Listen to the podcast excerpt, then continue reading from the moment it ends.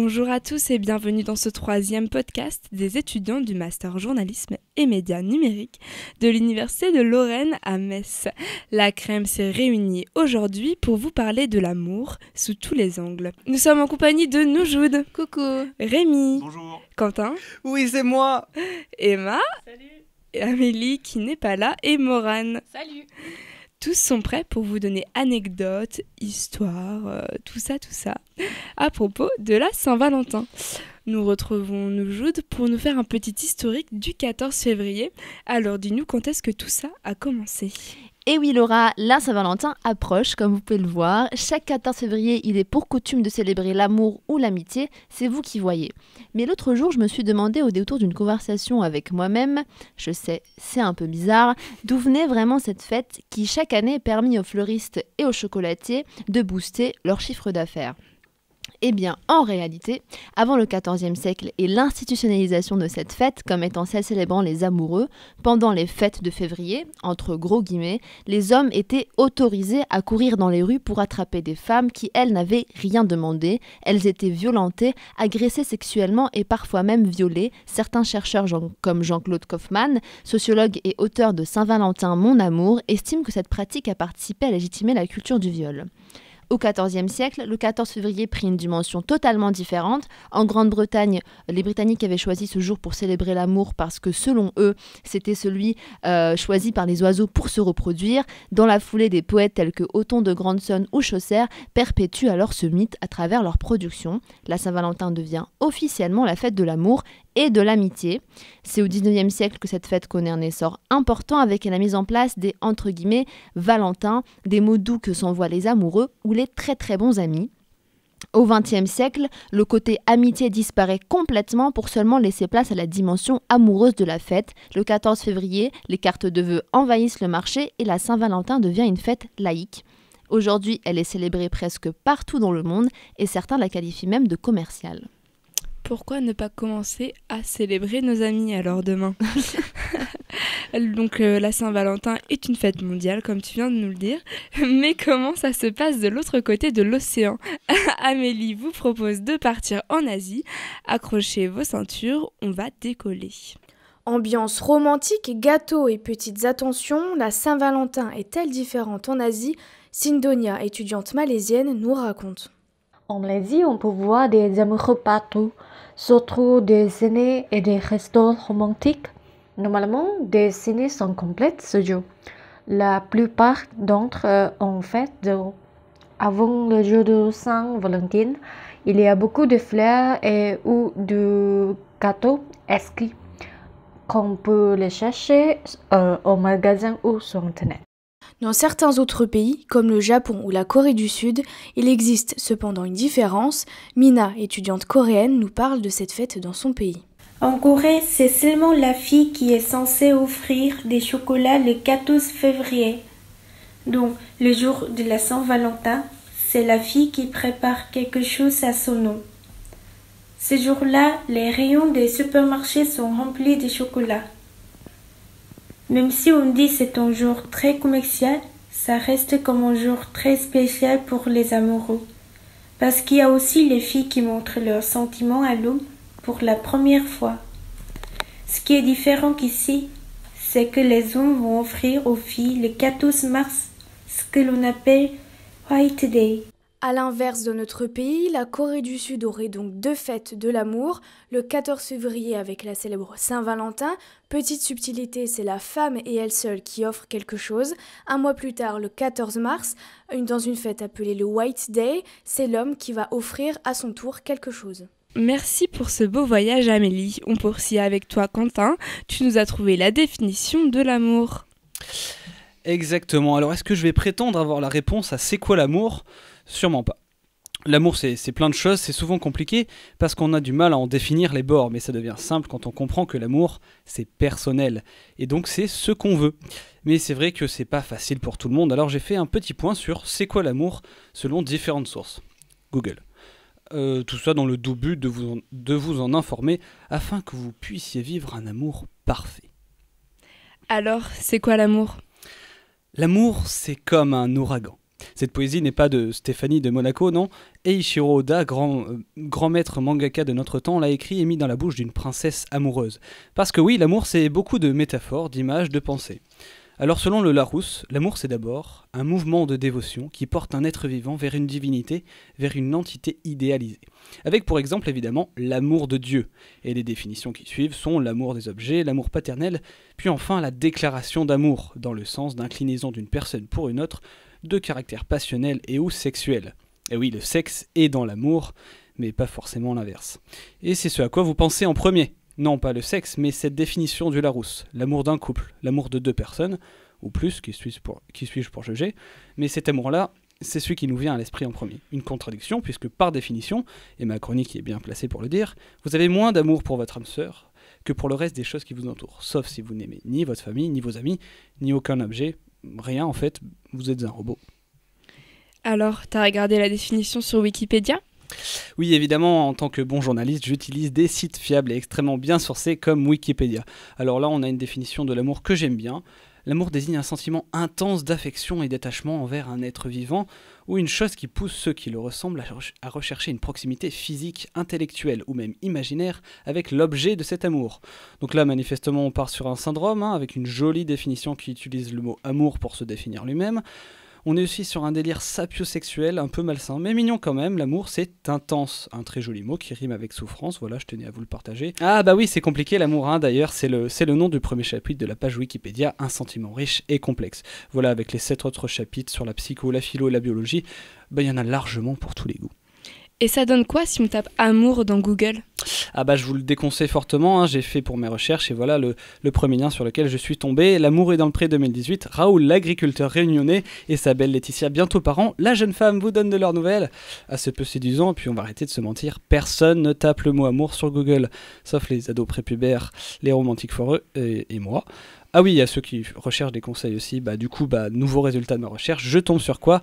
Doctissimo, vous connaissez tous ce site. Des petits, des petits articles sympas, décoder les gestes amoureux, quiz quelle, amoureuse êtes-vous? Ou encore les 10 commandements pour entretenir l'amour.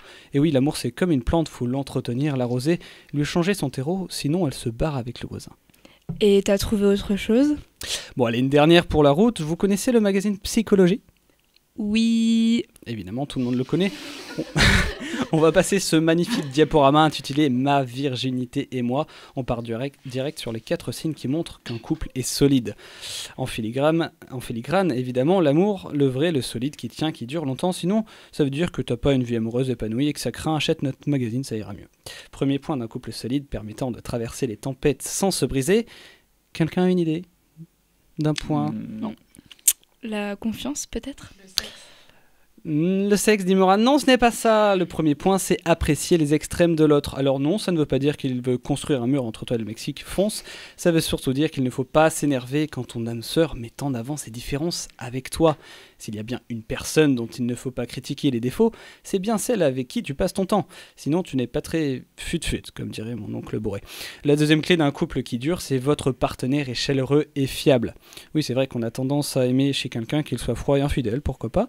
Euh, la troisième, c'est votre potentiel de valeur personnelle est équivalent. Bon, celui-là, je ne l'ai pas tout compris. Hein. Euh, je sais pas ce qu'ils prennent à Psy Magazine, mais ça a l'air très très cool. Et la dernière force de l'amour, votre partenaire vous renvoie une bonne image de vous. Alors attention, votre, partenaire n'est pas obligé d'être un miroir réfléchissant pour valider cette étape. Voilà, c'était globalement ce qu'on pouvait retrouver sur l'amour façon Google. Je vous rappelle que l'amour n'est pas à consommer avec modération, qu'il est valable en France métropolitaine et ailleurs. Et enfin que le célibat n'est pas dangereux pour la santé. Merde, si vous, si vous ne voulez pas de l'amour, vous faites ce que vous voulez. Alors aimez, n'aimez pas, mais faites-le bien. Et merci Doctissimo, on va pouvoir aimer tout le monde maintenant. Et toi, Rémi, tu as vu un film. Apparemment, ce serait le pire film romantique. Alors, qu'est-ce que c'est et de quoi ça parle? Si j'ai bien une passion dans la vie, c'est celle pour les mauvais films qu'on qualifie souvent de nanar. J'adore en voir et ça tombe bien puisque celui qui m'a fait tomber là-dedans est justement un film romantique. Ça s'appelle The Room et c'est sorti en 2003. Vous en avez peut-être déjà entendu parler puisque c'est un film qui possède encore aujourd'hui une aura et possède beaucoup de fans. Il facile à tel point qu'un des acteurs principaux a sorti un livre pour raconter l'horreur du tournage, livre qui a été adapté dans un film en 2017, The Disaster Artist avec James Franco, un très bon film que je conseille mais à voir après l'œuvre originale. Alors je sais que c'est un sujet plus visuel que sonore, mais mon but est de vous donner envie d'aller le voir. Pour ça, je ponctuerai la chronique d'extraits sonores de répliques cultes. J'ai évidemment laissé en version originale car le mauvais jeu d'acteur fait partie intégrante du plaisir. The Room est donc un film écrit, produit, réalisé par Tommy Wiseau qui tient aussi le rôle principal. C'est une personne assez troublante qui n'a fait que ce film compte tenu de l'échec qu'il a été à l'époque. Alors le personnage principal s'appelle Johnny, il est banquier et file le parfait amour avec Lisa, une jeune femme avec qui il doit se marier sous peu. Mais rapidement, l'intrigue simpliste et absolument pas subtile se met en place alors qu'on découvre que Lisa drague Mark, le meilleur ami de Johnny. Mais Mark est plutôt idiot et s'ensuit après quelques minutes un premier dialogue surréaliste.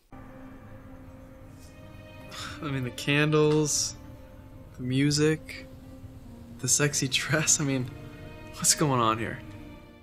Alors comme beaucoup d'autres choses dans ce film, les motivations de Lisa ne seront jamais expliquées clairement et elle va continuer à tromper Johnny à draguer Mark pendant de longues scènes intéressantes, inintéressantes pardon, incohérentes et toujours aussi mal jouées.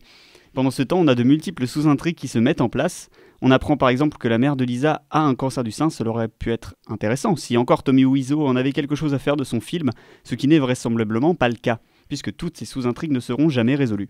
L'histoire principale, elle, continue. Lisa fait croire à tout le monde que Johnny la bat pour pouvoir le larguer, et s'ensuit ce dialogue surréaliste avec Mark lorsqu'il l'apprend. I did not hit her. It's not true. It's bullshit. I did not hit her. I did not. Oh, hi, Mark. Oh, hey, Johnny, what's up? I have a problem with Lisa. She said that I hit her. What? Well, did you? No, it's not true. Don't even ask. Il n'y a évidemment aucun montage et c'est déjà peu crédible avec le son, donc je vous laisse imaginer ce qu'il en est avec l'image. Je passe sous silence les multiples dialogues entre Johnny et Lisa qui donnent l'impression d'avoir été écrits non pas seulement par quelqu'un qui n'a jamais vécu de relation amoureuse, mais par quelqu'un qui semble-t-il n'a jamais eu de relation sociale tout court. Mais attention, retournement de situation lors de l'anniversaire surprise de Johnny. Hey everybody, I have an announcement to make. We're expecting. Les invités n'en ont l'air de n'en avoir rien à faire de cette annonce pourtant importante et ça tombe bien, car oui, Lisa fait croire à Mark et à Johnny en même temps qu'elle était enceinte alors que c'est totalement faux. Les deux commencent alors à vouloir se battre et dans l'énervement, Mark dit à Johnny qu'il serait temps qu'il ouvre les yeux et que Lisa ne l'aime plus. Ce serait une scène presque triste si tout le monde ne jouait pas aussi mal et si les acteurs parvenaient à transmettre ne serait-ce qu'une petite émotion. Une fois les invités littéralement mis à la porte, on atteint le sommet du ridicule avec Johnny qui laisse éclater sa colère et explose littéralement tous les meubles et bibelots de l'appartement en poussant des cris étranges.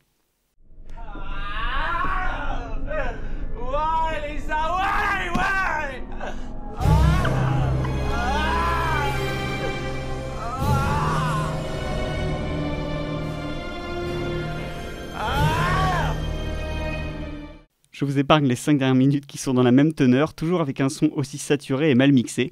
C'est le bon moment pour placer le, fait que ce film a coûté la modique somme de 6 millions de dollars. Malgré tout, je ne voudrais pas vous spoiler la fin qui conclut en beauté l'intrigue. C'était donc un résumé vraiment très grossier, et comme j'ai déjà dit, et comme j'ai déjà été bien trop long, je vous ai juste terminé en faisant une rapide liste de ce qui ne va pas dans ce film. Alors les acteurs sont mauvais au possible, les dialogues sont hilarants de bêtises et de non-sens, la réalisation et la lumière sont vulgaires, le montage est incohérent, le scénario ne va nulle part, la musique est inutile, les décors sont affreux, et je pourrais continuer pendant encore longtemps.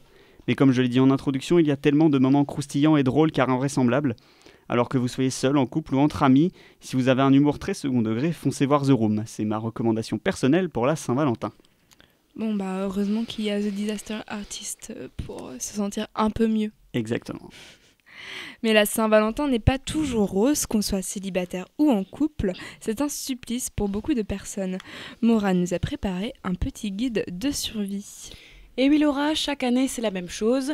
On nous bombarde de publicités pour des parfums, chocolats et autres bouquets de roses hors de prix afin de satisfaire sa moitié. On réserve dans des restos ultra chics pour marquer le coup, certains préparent leur demande en mariage et d'autres testent des trucs à la Love Actually, mais c'est pas toujours gagné. Eh bien, j'en ai marre hein, de cette fête rouge carmin où l'on dépense une blinde pour finir par se faire tromper, puis jeter comme une malpropre deux mois plus tard, pour finir sa vie seule à manger des pizzas tous les jours en compagnie de ses 77 chats. Mais c'est bon les pizzas c'est absolument pas une frustration personnelle, hein, je tiens à le préciser. Pareil pour les célibataires, hein, à qui on rabâche sans cesse que c'est triste d'être seul pour la Saint-Valentin. Tu vas rester chez toi du coup? Moi, mon homme, il a réservé un séjour à Disneyland pour nos trois mois. J'adore la Saint-Valentin. Waouh, cette fête est vraiment magique. Excuse-moi, j'ai envie de vomir. Alors comment survivre à la Saint-Valentin, qu'on soit célibataire ou en couple? J'ai fait une checklist afin d'aider toutes ces pauvres âmes torturées, dont la mienne. Règle numéro 1, se déconnecter. Éteins ta télé, brûle les pubs de la boîte aux lettres, même si tu avais marqué stop pub et que ce compte facteur n'en a rien à faire. Mets ton smartphone en mode avion pour éviter de voir tous ces gifs bien dégueux dans ton fil d'actualité. On peut voir un chat tenir un cœur à strass avec écrit au-dessus Je t'aime gros comme ça. Ça avec un S. Évidemment, j'ai envie d'assommer le créateur de cette immondice à coup de bécherel. On comprend pas d'où ils viennent, hein. ils sont partout, sur les réseaux, dans les campagnes. Bref, un mystère. Évidemment, on oublie Instagram et ses couples parfaits. Règle numéro 2, sortir. Ne t'enferme pas dans ta caverne à chialer sur ton sort. Bouge, va voir tes amis. Si t'en as, parce que j'espère, sinon c'est grave triste. Va boire un verre, la bière ne te décevra jamais. C'est ton meilleur allié, et quand tu passeras devant les restaurants pour rentrer chez toi avec 3 grammes, tu verras même pas les couples mignons qui s'embrassent au dessert parce que ton acuité visuelle sera naze. C'est cadeau. Cette règle s'applique aux personnes célibataires. C'est quoi la règle pour les gens en couple, Morane? J'y viens Laura, règle numéro 3, les bonnes excuses. Ton copain ou ta copine va absolument fêter cet événement ridicule que tu détestes par-dessus tout. Le mois de février, c'est alerte rouge gastro et grippe. Profites-en, ça aussi, c'est cadeau. Règle numéro 4, Netflix. Franchement, ton meilleur ami, c'est lui. Pour réaliser ce tuto Netflix, il te faut un plaid, du chocolat que t'as acheté beaucoup trop cher parce que tu l'as vu dans la pub pour la Saint-Valentin, un lit ou un canapé, une télé slash ordinateur slash smartphone et évidemment un abonnement Netflix. Si t'en as pas, c'est pas grave, tu fais partie de 75% de la population mondiale qui taxe les codes à ses frères et sœurs, amis et pour les plus audacieux, à ses voisins. Netflix est un monde qui s'ouvre à toi, tu es maître de ton destin. Et enfin, règle numéro 5, carpe diem. Comme nous dit si bien Angèle, c'est pas compliqué d'être heureux, le spleen n'est plus à la mode. N'écoute pas la société, fais ce que t'as envie de faire. Si t'es seul et que ça te convient, tu peux envoyer balader toutes tes copines qui essaient de te caser avec le cousin éloigné de leur mec. En général, il s'appelle Brian et il a pas inventé l'eau chaude. T'es forte, belle, intelligente. Pour toi, Brian, je suis désolée. Et puis très Tinder aussi, si tu vois ce que je veux dire. Pour les gens en couple, fêter la Saint-Valentin, c'est pas une obligation, t'as rien à prouver. Si t'es heureux, c'est le principal. L'amour, c'est pas un jour dans l'année. Profitez-en à fond. Mais euh, Morane, pourquoi ce guide de survie alors que t'es en couple? Parce que je déteste cette fête que nous impose la société de consommation, mais j'aimerais quand même ajouter un mot pour mon chéri qui m'écoute peut-être, et d'ailleurs il a intérêt. Je t'aime et j'espère que t'as pensé à m'offrir ce magnifique collier que j'ai vu dans la vitrine l'autre jour, sinon t'es mort. Bisous mon cœur, joyeux Saint-Valentin à tous, puisse le sort vous être favorable. Merci Morane, bravo. Alors, euh, si comme Morane, vous détestez la Saint-Valentin, peut-être avez-vous une anecdote personnelle euh, à partager? Ou même si vous aimez la Saint-Valentin, on a toujours des anecdotes, n'est-ce pas Quentin? Peut-être parce qu'on m'a quitté à la Saint-Valentin. Oh non, je c'est déteste horrible cette de fête, faire ça. c'est- c'est nul. En fait, j'ai- j'ai pris l'habitude à chaque fois que, enfin, quand, quand je suis en couple, que d'offrir des cadeaux tout le temps. Et du coup, la Saint-Valentin, c'est c'est c'est- ça, ça, ça a rien, c'est rien. C'est juste un, un truc où tout le monde est, tout le monde en parle, mais en fait, c'est toute l'année que tu es censé euh, aimer euh, la personne avec qui tu es. Et puis oui, on m'a quitté un, un jour de la Saint-Valentin. bonne ambiance, bonne ambiance du coup. Et toi Rémi, pas d'anecdote? Euh, non, parce que je ne le, je ne le fais pas, donc euh, Et pourquoi Euh, donc? je sais pas, je vois pas l'intérêt. Ben, en fait, l'année dernière par exemple, euh, je ne savais pas que, c'était un Saint-Valentin, donc euh, je n'ai pas fait attention à la date et du coup on n'a rien fait et du coup je sais pas, ça c'est toujours, enfin En fait, j'ai jamais, en fait j'ai jamais, un peu comme Quentin, j'ai jamais vu euh, l'intérêt particulièrement de le faire. Et à chaque fois les personnes avec qui j'étais, enfin la personne avec qui j'étais, trouvait pas ça euh, particulièrement, enfin avait pas spécialement envie de le faire, du coup euh, au fil des ans en fait j'oubliais, j'oublie que c'est la Saint-Valentin et et même quand je suis célibataire, je- j'y pense pas non plus. Donc, euh, Oui, surtout quand t'es célibataire. Oui, du coup aussi. Mais Ouais. du coup, j'ai tellement pas pris l'habitude de le faire que finalement. euh, Ouais. On a profité de la Saint-Valentin pour me ramener voir 50 nuances degrés. Un Ça, 14 c'est dur, Ça, Et c'est dur. Donc, Ouais, voilà. c'est chaud, ouais. Je- je- moi, je, par exemple, cette fête, comme tout le monde, je la connaissais parce que tout le monde connaît la Saint-Valentin, même si on l'ignore. euh, bah, de toute façon, tous les 14 février, euh, bah, on le rappelle partout, comme a dit Morane, à la télé, euh, à la radio, euh, au téléphone, enfin bref, partout. Euh, et je me suis demandé vraiment d'où ça venait. Je trouvais ça ultra intéressant de voir le- les origines de cette fête parce que on, on a tellement de fêtes qu'on qu'on f- qu'on fête, en fait, c'est le cas de le dire, tout le temps, ou je sais pas, que, que les gens fêtent, mais c'est- c'est c'est intéressant, je je pense, de, se- de se pencher sur sur, euh, sur euh, bah, les, signi- les significations de cette fête, euh, d'où ça vient, comment, pourquoi. Et franchement, j'ai été choquée de voir qu'en fait, c'était un truc. euh, bah, les, les, les analyses et tout euh, disent que c'est- un truc illégitime, la culture du viol. Enfin, c'est un truc, je pense, que personne ne sait en fait, en réalité. Et, euh, et je, trou- je trouvais ça ultra intéressant. Euh, je tiens juste à, à- à souligner un truc sur la chronique de Noujoud. Euh, le fait que la Saint-Valentin soit une fête barbare à la base et qu'aujourd'hui, en 2019, euh, on la célèbre tous les ans avec euh, euh, Une joie. oui, une joie, un, un enthousiasme énorme où on, on mise tout là-dessus, les trucs marketing, tout ça et tout ça, alors qu'en fait, euh, bah, c'était horrible. Bah, on sait pas. Je pense que la morale, c'est surtout de- de- d'essayer euh, d'étudier, enfin étudier c'est un grand mot, mais de, de voir un peu d'où viennent les fêtes en général qu'on fête, parce qu'il n'y a pas que la Saint-Valentin, il y a plein de fêtes, on connaît pas leur histoire, on connaît pas leur- leurs sources, etc. Ce serait plus intéressant, quoi. Et puis on, changerait peut-être de regard aussi par rapport à la fête, tu vois, je pense. Bah, j'ai- désolée, j'ai un peu Ah bah plombé l'ambiance. mais- Non, mais bien sûr, mais il faut, il faut le savoir. Il faut le savoir parce que, euh, parce que voilà, c'est super important. Et il n'y a aucun média euh, à la Saint-Valentin, ou je pense très peu, qui font un marronnier euh, sur la Saint-Valentin en parlant de L'histoire. Voilà, à Mm. l'aube de, de cette fête. Intéressant, je trouve. Eh bien, merci à tous pour votre participation. C'était le troisième podcast La Crème du MJMN. Euh, merci de nous avoir écoutés. On se retrouve en mars pour un quatrième épisode.